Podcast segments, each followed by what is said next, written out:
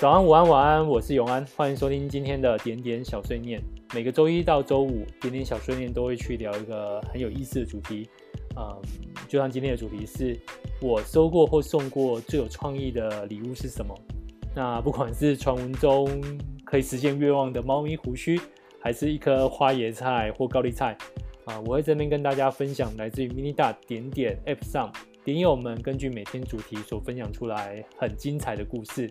Min 大点点，你可以在 App Store 上面搜寻得到 M I N I D O T。如果你是用 Android 手机，那就欢迎你订阅我们的点点小碎念 Podcast。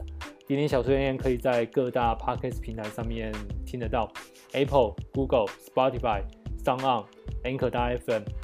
那自己听还不够，欢迎大家觉得有意思、有趣的话，可以分享给你身旁的人。好，那我们今天故事分享就开始喽。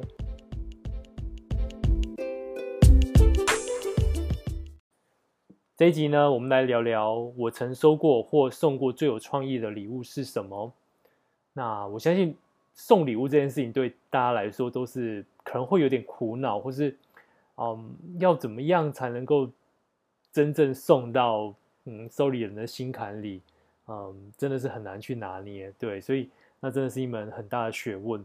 那我自己这几年怎么说呢？就是没有。太刻意去追求收到什么礼物，因为呃，一想到说啊、要怎么回礼物，也是嗯，也是另外一门学问。我最近算是也有收到一个让我蛮惊喜的礼物，嗯，就就前一阵子，其实我我收到来自不同人，也都送我钢笔。那我当下其实好奇，为什么是钢笔？应该是说更好奇为什么他们会跳到钢笔。的确我，我曾经有一段时间在练写字，呃，那时候也买了一些硬笔的字帖去写，嗯，甚至是更，就是说那硬笔字帖它有附附一些钢笔，不过我就还刻意去查一下怎样的钢笔是最容易入手的。所以真的的确有一段时间是，嗯，会练为了练字的关系，练钢笔字的关系。也也稍微研究了一下钢笔，的确是一个蛮迷人的文具。呃，我好奇是他们怎么发现的。呃，后来后来我终于稍微解开了。有一个人跟我说，因为他看到我在呃那个团队里面，呃，大家正在做了一个产品。那时候我为了要测试，其实我就想试试看这个功能，这个产品就怎么做。其实我也上传了一些我在那边用手写字的一些影片。那可能就这边被他们发现了，所以我就收到两支钢笔。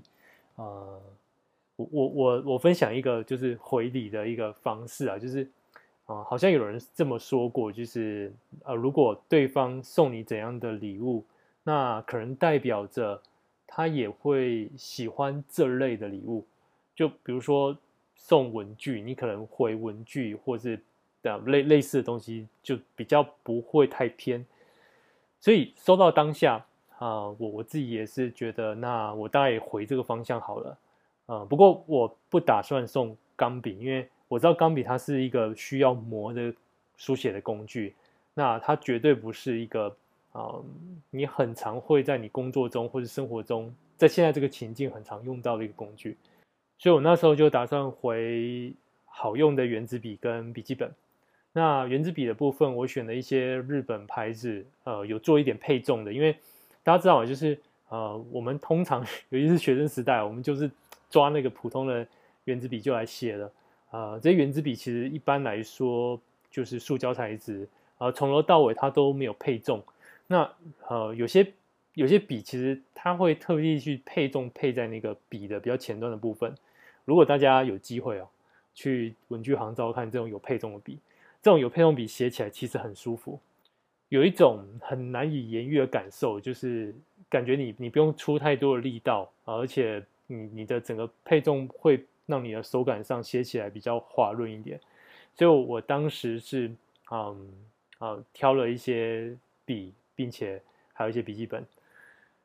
可是我后来就正准备开始要去订的时候，我那时候就想说，我还没有仔细的去看那两支钢笔。我就还是很好奇，所以我就 拿这些钢笔来看。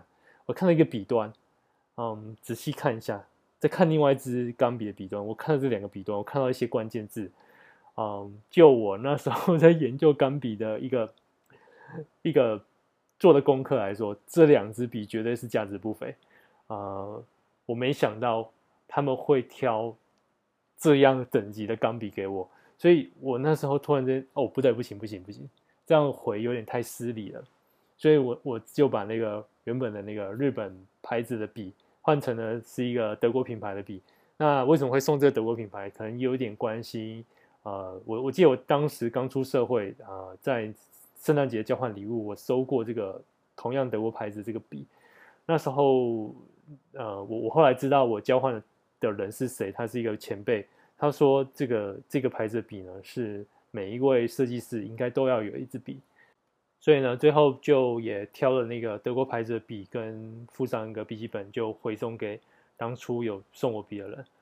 那我自己还是比较保持一个。实用的至上的一个原则了，对，因为嗯，我觉得就是如果送的礼物，或者说嗯，这个这个物品它必须要物尽其用，所以啊、希望就是送出去的礼物 有有有最后能够发挥它就是真正的价值。对，那我们来看一下大家都收到什么礼物。其实看了今天的那个这个整个回答，我觉得。呃，如果收到太奇怪的礼物，你到时候回礼的时候，你也不妨从那个方向去回，因为真的，嗯，蛮特别的。那我们先来看看吧。嗯，这边有个点友，他收到礼物是红包，里面包着好几千块，跟一撮头发，还有一些指甲。嘿，接下来哈，这个就是单身男性，就是看起来像单身的男性，尤其是比较年轻一点的，注意听一下这一段。如果呢？啊，你在一个走在路上，呃，如果你突然发现地上有一个红包，呃，尽量不要捡。这个可能可能有些人都知道，这个是呃一个一个习俗，这叫冥婚。那如果有一些啊、女性她比较早夭，还没有嫁人就过世的话，那因为过去这样的女孩子是没有人有牌位，不会有人去祭祀她，所以。会这边会有一种方式，就是在路上就是丢这样的红包。那过经过的这个男性如果捡起来的话，你就要跟这位女性办冥婚。那这是这是传统习俗，所以呃，当初看到这个分享，其实就大概知道怎么回事啊。我一看到这个点友，因为那时候他还小，其实不太清楚啊，所以啊，希望一切都有处理好。那可是我我记得听说这个习俗啊。在做这件事情的人，这个家人他应该是会，比如说他可能会站在路旁去观看，这时候他可能会去看这个走过来的男性呢，是不是那个符合这个年纪，是不是呃是那个适合这个女性的？因为据说如果捡到不是符合条件的话，是还可以就是最后还可以就是拜一下之后再再让他继续去找之类的，这个也不太清楚。对，所以这是算蛮特别的礼物，嗯。好，呃，还有一些点友呢，有收到对方的指甲。如果单纯只收到对方的指甲，应该就不是刚刚所谓的冥婚呐、所以这可能真的是有什么巫术。那另外有些点友收到呢，是一些 交通系列啊。我看包含有什么一对前挡雨刷，还有交通锥，还有人收到没有钥匙的机车大锁。嗯，这个其实我我最好奇的是。交通锥，这个交通锥它是怎么 送到你面前的？这蛮特别的。OK，那除了嗯这些交通系列呢，有些点友呢，有些收到一些礼物也蛮有创意的嘛。就是有人他曾经收到呃送出用可乐糖粘成的背心，并且呢这个可乐糖呢，他还特别设计口袋。让他收礼的朋友呢，还可以放手机。另外呢，还有收到青菜的，像花椰菜或是空心菜。呃，如果如果那时候菜价很贵的话，的确这个礼物也也也算是蛮珍贵的礼物吧。还有也看到不少点友分享一些在交换礼物大会里面收到呢，或送出一些乐色。因为有些时候如果没有很好的一个主办的话，那个有些那个。交换礼物大会会很干，然后又会收到一些奇怪的东西，对，那像这位点友分享他一个交大学的交换礼物大会啊，那个蛮精彩的，大家可以找我看那一篇。呃，其中他有一位朋友蛮不错的，他抽到当时的班花，可惜呢，班花呢也已经有男朋友了。不过那一个他的一个朋友，他其实准备的蛮蛮搞刚的，就是他买了一瓶酱油，并且呢把那酱油呢想办法包装的非常的大，而且非常的重。最后呢，班花其实还请她的男朋友呢来搬那个礼物，蛮好奇，就是最后如果他 在开礼物的时候是有什么感想？对，那我我印象最深刻的交换礼物的一个场合，我自己这边曾经有几次，我觉得相对比较有趣一点，因为有一个主题就是限制金额。那当时以当时物价是限制新台币五十块，那新台币五十块就会有蛮多有趣的创意，而且不会收到真的太奇怪的礼物，所以我觉得还算是蛮不错的一个主题。那我那一年呃在准备这个礼物的时候，我就想说。那个新台币五十块真的很难买到东西，我要怎么样买到很多的东西？我那时候 想了一个，我不知道，也算有蛮有实用性质的。我去邮局买了零点五块的邮票两大张，因为所谓的一大张邮票里面就有五十张那个单价的邮票，那我就买了两大张，所以总共一百张零点五块就是五十块。呃，当时呢也算是蛮幸运的一个礼物哦，真的。因为当时那个抽到我礼物的人，他一开始也笑笑了，不知道该怎么办。大家都笑说你可以可以常去寄信。结果呢，他过没两年吧，他就结婚了。所以当时他要寄寄喜帖的时候啊，我的零点五块邮票就用得上了。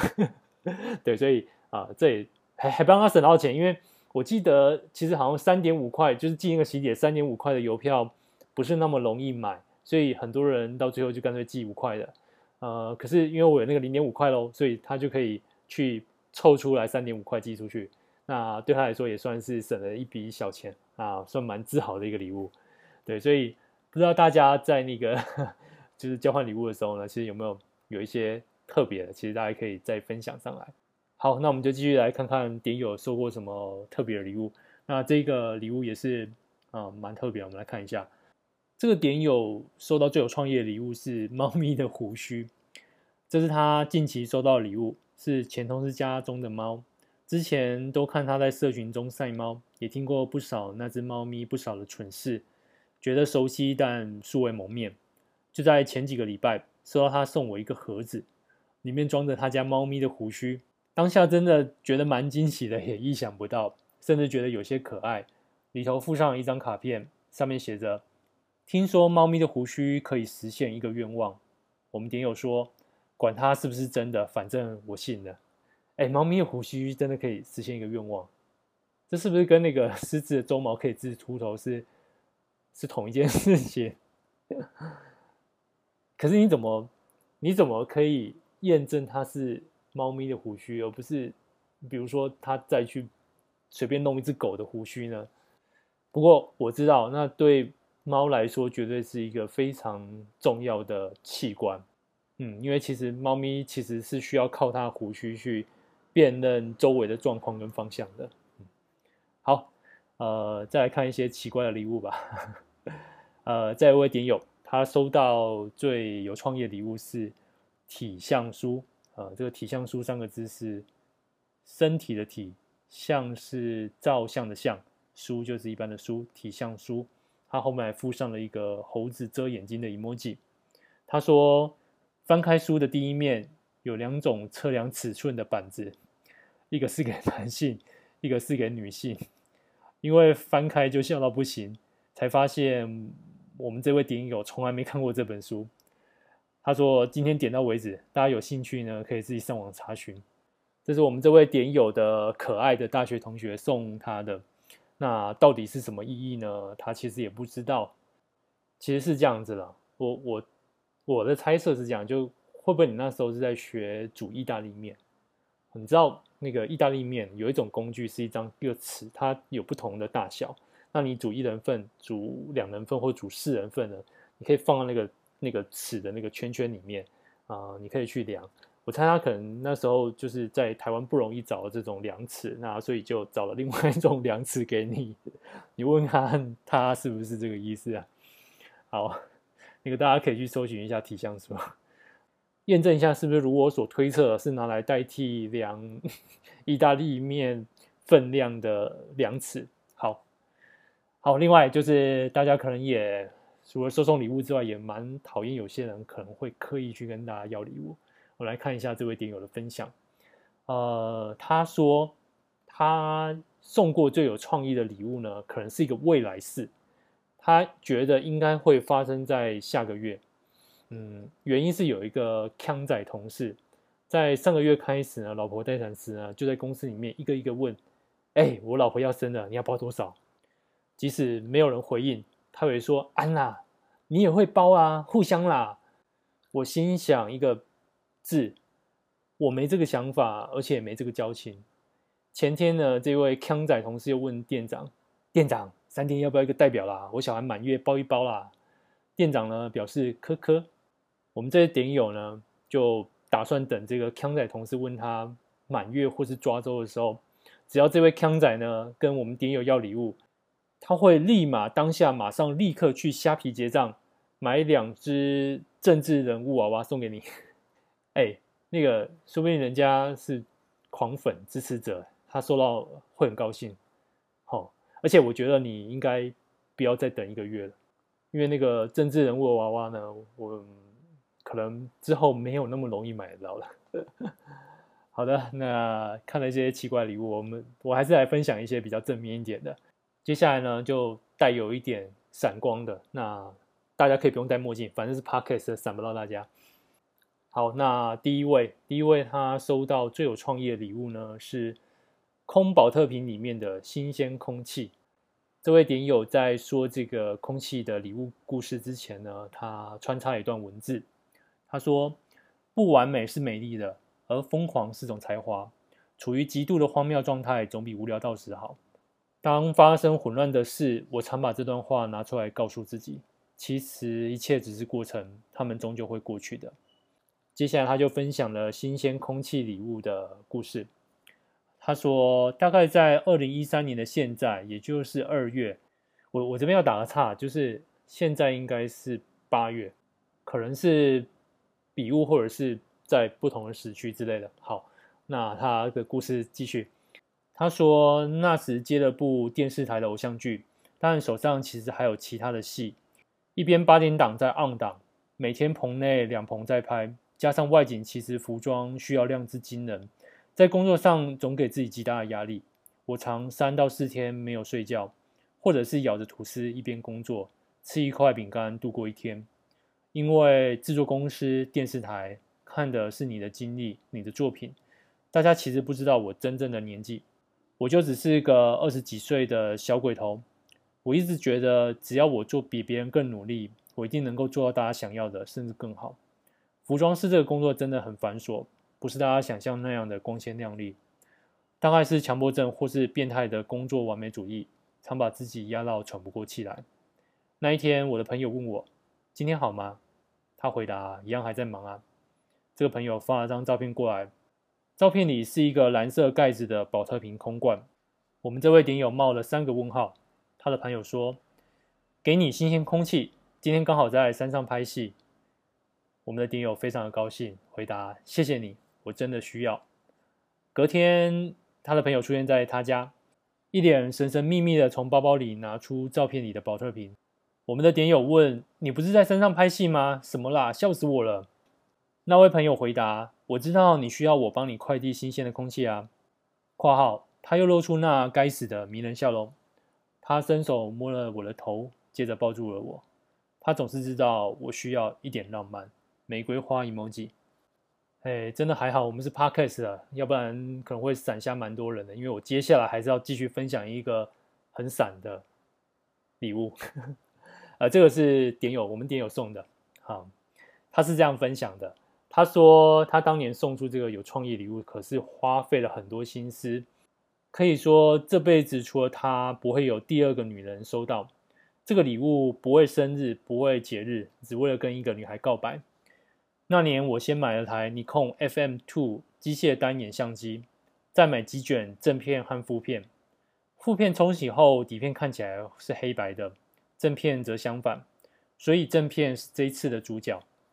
接着先构思如何好利用这三十六格，一格接着一格，就像说故事一样，内容有影像也有文字，从认识的过程、一同出游的点滴、一小段的甜言蜜语，到最后的深情告白。先用 PowerPoint 排版定案，接着逐步按下每一个快门。冲洗时告诉老板不冲照片，底片不要剪。收到的时候就是一条完整的三十六格底片。因忘了请老板留下底片壳，所以又拆了几卷副片，将底片拉出，只留下最底一小段，用胶带跟正片连接，这样就能将整卷底片慢慢卷入底片壳中。他挑了一个玻璃罐，底部铺上颗粒大的一些沙子，再放几个贝壳，将底片放上，让三分之一藏于沙中，紧紧用缎带打了一个蝴蝶结。记得他收到时一脸讶异，说：“这是什么？”他对灯光一格一格慢慢的拉，情绪随着格数的增加而改变。还不到最后，他早已泪流满面。好，那我想我们这个点友可能也非常有公德心，嗯，怕闪瞎大家，所以他最后附了一段他三十岁收到难忘的礼物。他说：“那是一群好友的祝福，真的是一群好友，就不能正经一点送一份好礼吗？”因为他收到的礼物是一对寿桃塔，哎，我老实说，就是如果我生日的时候收到那个高雄无忌的寿桃，我应该也会蛮高兴的，因为真的蛮好吃的。好，那接下来的礼物算是蛮特别的，嗯，这个不是我们点友收到或送到，而是他经历了一个非常有趣的送礼物的过程。他这样写着。呃，在一个落雨绵绵，他与他的高中同学相约在台中的某一间早午餐叙叙旧。抵达后，不知道是不是因为雨的喧嚣，使得平常不容易发现的店里多了点生活的滋润。我将背包放置在身旁的置物箱时，我的眼角余光瞄到正在我们旁边，隔了大概两三张桌子的距离，有一对情侣正在交换礼物。对话内容如以下：情侣女生。宝宝，你记得今天是什么日子吗？情侣男生，记得宝贝，是我们在一起两年的纪念日。那你准备了什么礼物要给我啊？当然喽，我怎么可能没有准备呢？此时，男生默默地拿出一个精美的盒子。这时，我们的点友就跟他的朋友在讨论：“哎，你看，该不会是要跟他求婚吧？盒子看起来超高级的。”屁啦，我猜里面一定是什么卡片加上自己做的东西了。现在蛮流行手做的。哦，你说的还蛮有道理的哎！哇，宝贝，你要送我的东西看起来好高级哦，是什么啊？打算伸起手来拿盒子。此时，情侣男生迅速的把盒子收回来，并亲了一下女生的额头。哎呦，宝贝，你好讨厌哦，这里很多人呢。这时，男生沉默了，只是看着女生微笑。亲爱的，你怎么了？是不是有什么事情要跟我说？你是不是已经不爱我了？宝宝，你怎么会这样乱说？我最爱宝宝的呢。呵呵，是吗？此时，男生奋力的起身，椅子倒在地上，瞬间整个店里一片安静，大家的目光都集中在他们身上。宝贝，你干嘛啦？很多人在看呢，你疯了是不是？这个盒子你要就给你吧。男生用力的把盒子丢在桌上，你自己好好看清楚，这些是什么？叉叉叉！男生哭着奋力的夺门而出，留下女生及一片沉静。此时，女生打开盒子，拿出盒子里一张张的照片，只是笑了笑，并拿起手机打了通电话。喂，B B，我们还是被那只猴子发现了。我等等就过去你那边吧。挂电话后，女生把盒子以及照片整理好，结了账就离去。此时，我们还在惊魂未定时，早餐店的老板走出来，说：“不好意思，打扰到大家用餐了。待会每周结账会给大家优惠的。”客人 开始感谢老板并欢呼，又回复店里的热闹。啊、我们的点友跟他的朋友说：“爽啦，至少可以少花一点钱。”后来雨也停了，就在这一场闹剧中结束了一个上午。很感谢这位点友分享的这段相当精彩的故事啊，因为他可能想综合一下这个刚刚的闪光。不过这个点友他后面其实也提到自己收过，我觉得也算蛮有创意的礼物。他说他收过一本里面。脸都是他的时尚杂志，你你的朋友也蛮特别的，嗯。好，我们再来看看另外一个角度，时间对于送礼的观点可能有不一样的诠释。有一位点友是这么分享的，他说他收到最有创意的礼物是一张卫生纸包住，捏成一团，外表像是擦过鼻涕的那个那一团，you know，OK。同时呢，还外加一张对折再对折的小纸条，叮咛要回家才能看。要不是送的人眼神真挚，我可能会不小心就丢到。后来他打开来看，是一个七岁孩子的告白信和大约十来颗的花生。啊、我们的点友看着就哭了，因为他知道可能是当时以一个七岁小孩来说，费尽心思才找到觉得适合给大人当礼物的东西。他最后希望可以再见到这位七岁的小孩。嗯，非常希望你们未来可以见面。你或许也可以考虑用那个。去买那个非常高级的日本制的卫生纸，里面包个十颗糖果回送给他。好，OK，嗯，其实我我觉得送礼物这个真的就像刚开始讲的，是一个蛮大的学问。那有些时候真的我看到蛮多点有写了，其实有些时候也觉得，如果比如说直接包个红包，虽然媚俗了一点，可是其实也不是什么太坏的事情，因为。啊、就让他去选自己想要的东西。哎，对，我觉得这可能也不失是一个非常实用的方式。那另外也有点友说，另外也有一些点友说，就是可能出来吃个饭也好。好，那今天关于最有创业礼物呢，我就先分享到这边。其实，在点点上还有很多很有趣的，大家可以上上去去看一下。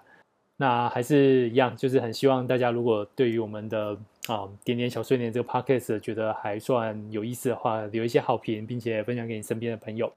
另外也持续募集大家的晚安，希望有机会可以听到你们用声音呢跟所有的点友们说声晚安。你可以透过 Anchor FM 或者直接寄信给我，期待你的声音。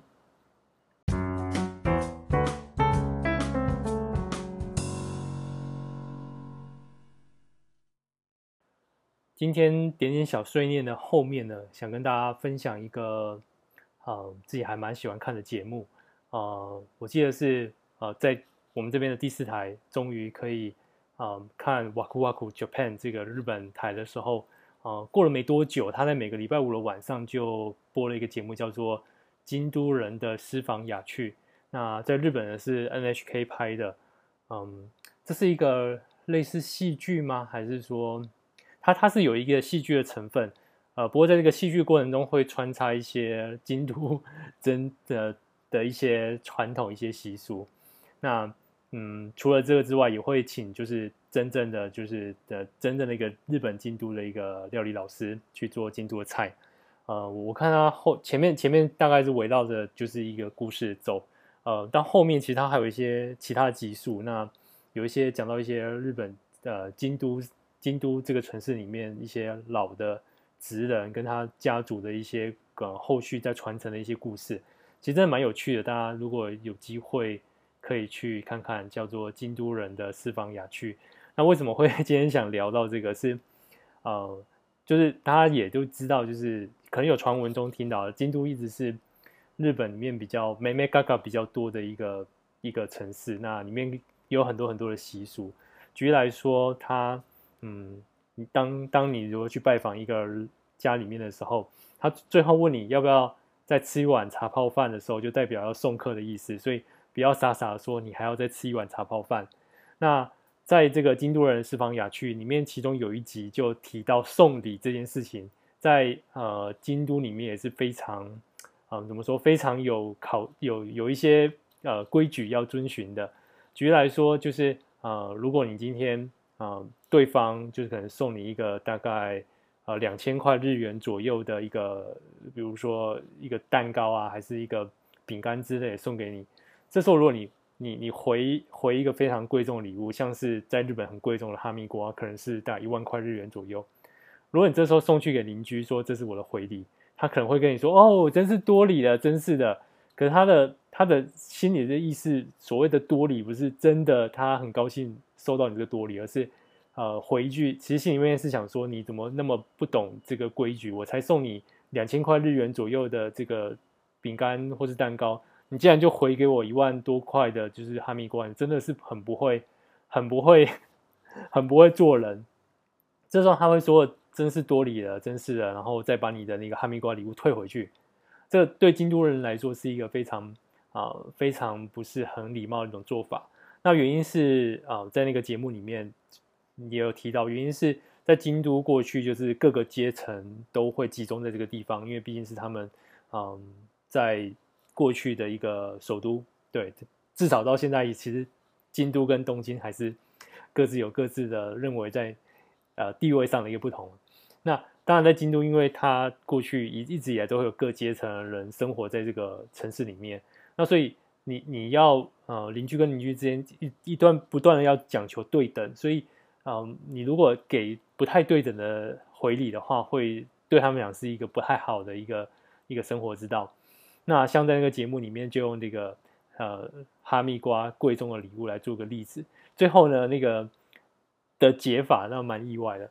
呃，如果说你你今天的回礼是哈密瓜，你又真的很想分享的哈密瓜做回礼的话，那嗯、你要就是把那个哈密瓜可以把它切开来，比如说分成两块或三块，这时候送给邻居，邻居会很高兴，因为他知道那个哈密瓜是 一万块日元，那他刚刚送你两两千日元的那个糕点，你回一个。啊、比如说五分之一切片的哈密瓜，他就很高兴，因为刚好是对等的礼物。